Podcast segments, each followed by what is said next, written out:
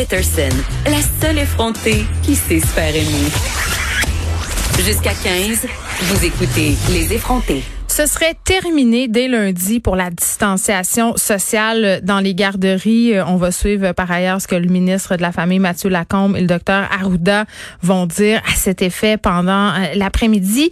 Mais quand même, je pense qu'on peut accueillir ça comme une bonne nouvelle parce qu'on s'inquiétait justement de cette distanciation sociale-là. On s'en est inquiété en ondes avec euh, des éducatrices en garderie, mais aussi avec des médecins. Et on parle avec docteur Marie-Claude Roy, qui est pédiatre, euh, pédiatre pardon, membre du CA de l'Association des pédiatres du Québec. Madame Roy, bonjour. Bonjour, Madame Peterson. Écoutez, euh, docteur Roy, les enfants d'un même groupe euh, pourront jouer ensemble sans le souci de respecter une distance euh, entre eux. C'est ce qui est supposé statuer la santé publique. mais vous, du côté des pédiatres, vous poussez beaucoup pour ça, pour l'abolition justement de cette distanciation-là, et quand même depuis un petit bout. Pourquoi? Oui, en fait, depuis un, long moment, on est inquiet pour le développement des enfants parce qu'on sait depuis plusieurs semaines qu'ils sont peu à risque. On sait qu'ils ont besoin de cette proximité-là. Ils ont besoin de jouer ensemble. Ils ne peuvent pas apprendre à avoir peur les uns des autres. Donc ça, pour nous, c'était acquis et c'était vraiment clair. Et je pense qu'il y a eu une belle réception de ce côté-là. On est content que la distanciation soit laissée de côté, que les enfants puissent avoir du matériel de jeu qui avait été mis de côté aussi en grande partie parce qu'il était difficile de le désinfecter. Mm. Donc ça, c'est une très bonne nouvelle. Euh, par contre, il y a une moins bonne nouvelle et j'ai hâte de voir ce qui va se dire dans les prochains jours là-dessus, c'est que les, les, les, visières et les masques sont toujours obligatoires pour les éducateurs et éducatrices, euh, malgré le fait que c'est peu risqué pour eux. Euh, les enfants sont peu contagieux, on le sait. Euh, et il y a des effets négatifs à long terme très clairs, très nets. Les orthophonistes sont très, très inquiets d'ailleurs face à cela. Donc, nous, on est très, très, très inquiets de cet aspect-là qui semble demeurer contre toute logique, je crois. Ce que vous me dites que euh, les orthophonistes sont inquiets, c'est parce que les enfants, quand ils apprennent à parler, évidemment, le mouvement des lèvres, c'est excessivement important, là très important. En fait, il y, a, il, y a plusieurs choses. Tout d'abord, les enfants, oui, vont regarder le regard au tout début. Plus ils vieillissent à partir de l'âge de six mois, plus ils vont porter attention à la bouche. On le sait que les mm. enfants qui ont des difficultés de langage, des difficultés d'audition, euh, des, des, des, troubles de l'autisme, par exemple, vont avoir tendance à regarder beaucoup plus la bouche.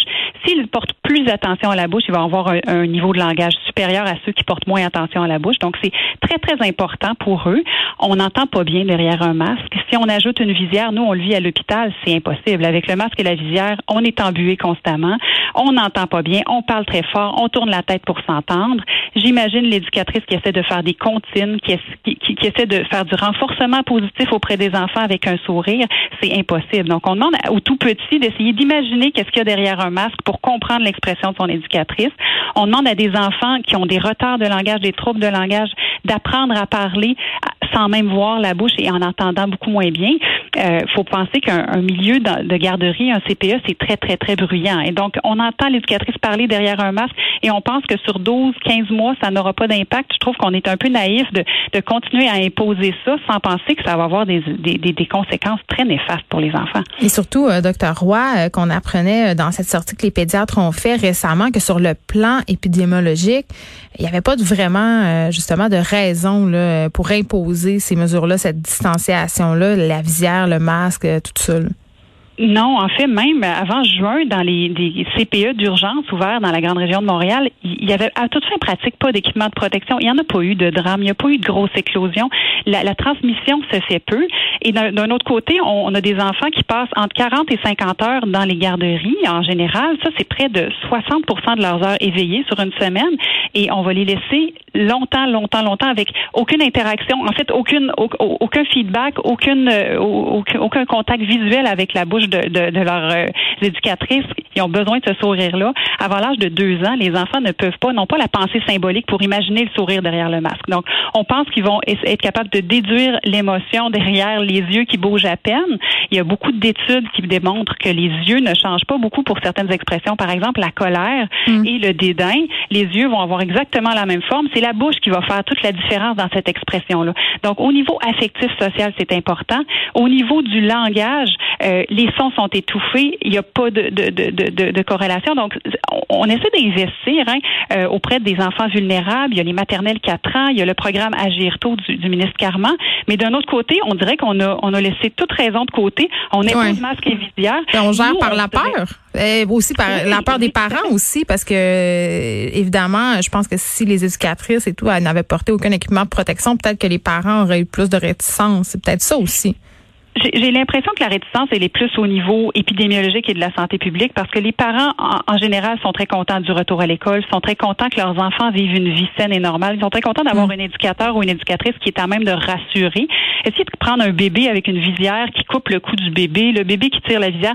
On dirait que c'est écrit sur papier pour, pour faire plaisir à, la gestion épidémiologique, mais en, même temps, on mm. dirait qu'on ne tient pas compte de ce qui se passe sur le terrain du tout. Euh, on, on, on va être inquiet dans quelques années de ces enfants-là qui vont entrer à l'école et qui vont avoir un développement qui va avoir été altéré par tout ça.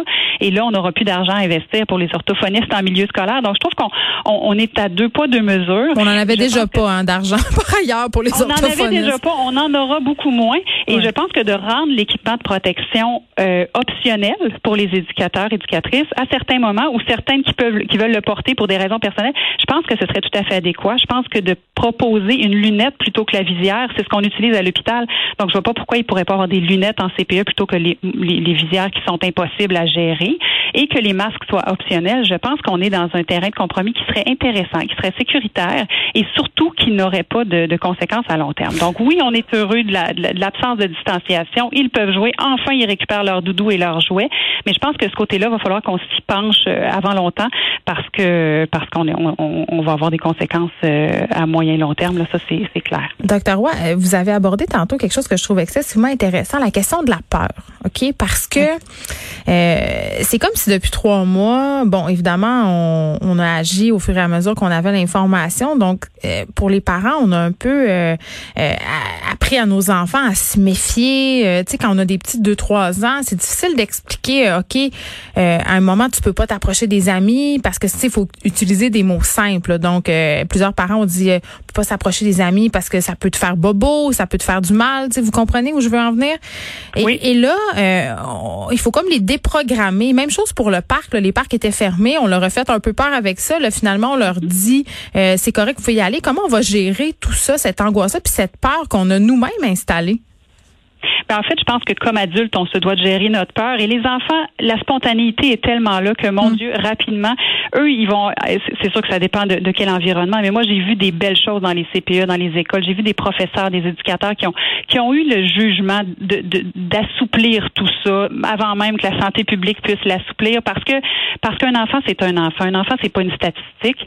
Euh, un enfant va avoir peur du feu parce qu'on le, le, fait reculer très très rapidement. Le plus souvent, il se sera jamais brûlé, mais il va savoir qu'il faut avoir peur de ça. Mm. Donc, à long terme, de leur intégrer cette peur-là de l'autre, c'était inadmissible. Et je pense que là, tout ça, tout le monde l'a intégré. Heureusement, on est, on est, on n'est pas inquiet de, de, de la santé des enfants face à ce virus-là en très, très vaste majorité.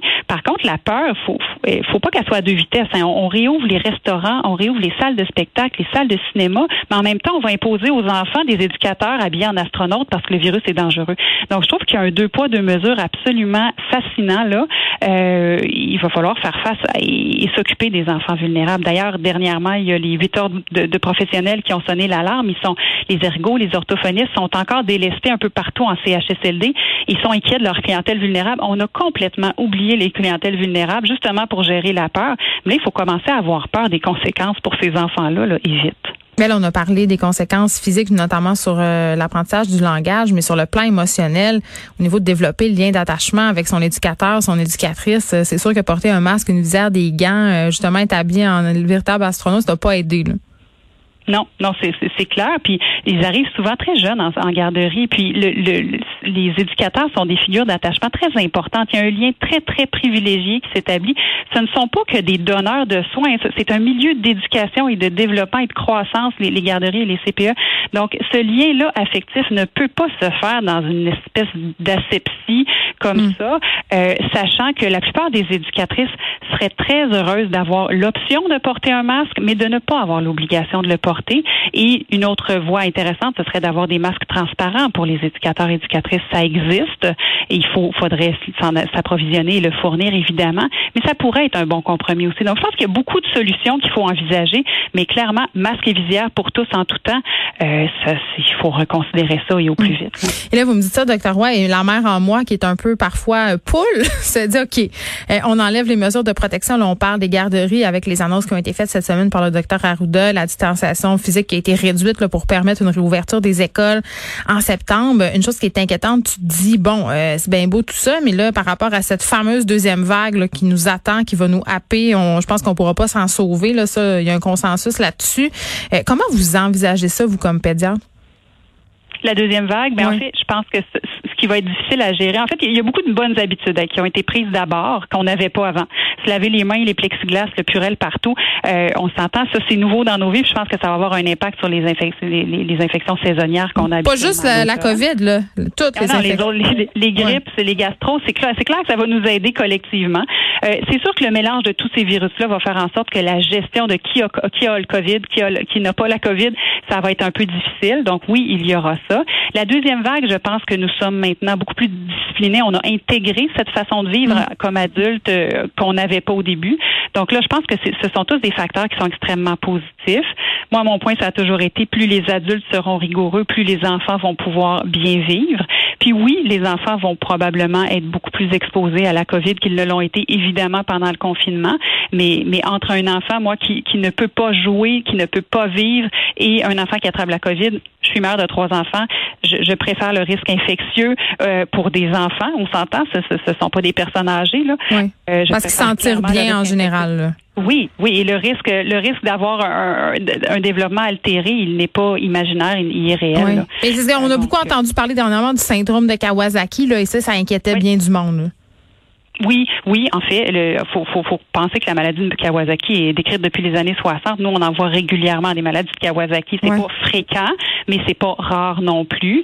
Euh, la plupart du temps, c'est, les enfants évoluent bien. Évidemment, oui, il y a, il y a eu des décès dans, dans, le monde. On se le cachera pas. C'est, un virus qui est, euh, qui est mesquin, qui peut se faufiler de, de plein de façons. Mm. Mais le virus de la grippe est, fait des décès chez les enfants en santé chaque année, un peu partout dans le monde, même au Québec. Donc ça, c'est on, en parle moins, mais il faut, relativiser tout mm. ça. Donc, quand on met tout ça dans la balance, on n'empêche pas nos enfants de sortir parce que l'influenza peut parfois euh, mal tourner. On les empêche pas plus de faire du vélo parce qu'un accident de vélo est potentiel. On, juge que pour un enfant, la vie doit être vécue. Puis on balance ça avec les très, très, très faibles risques et on dit, ben oui, il va continuer à faire du vélo parce que c'est bon pour lui. Ben oui, il faut gérer nos angoisses de parents. Très bien dit.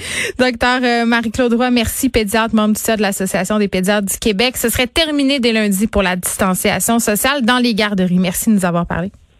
merci, au revoir. De 13 à 15, les effrontés. Cube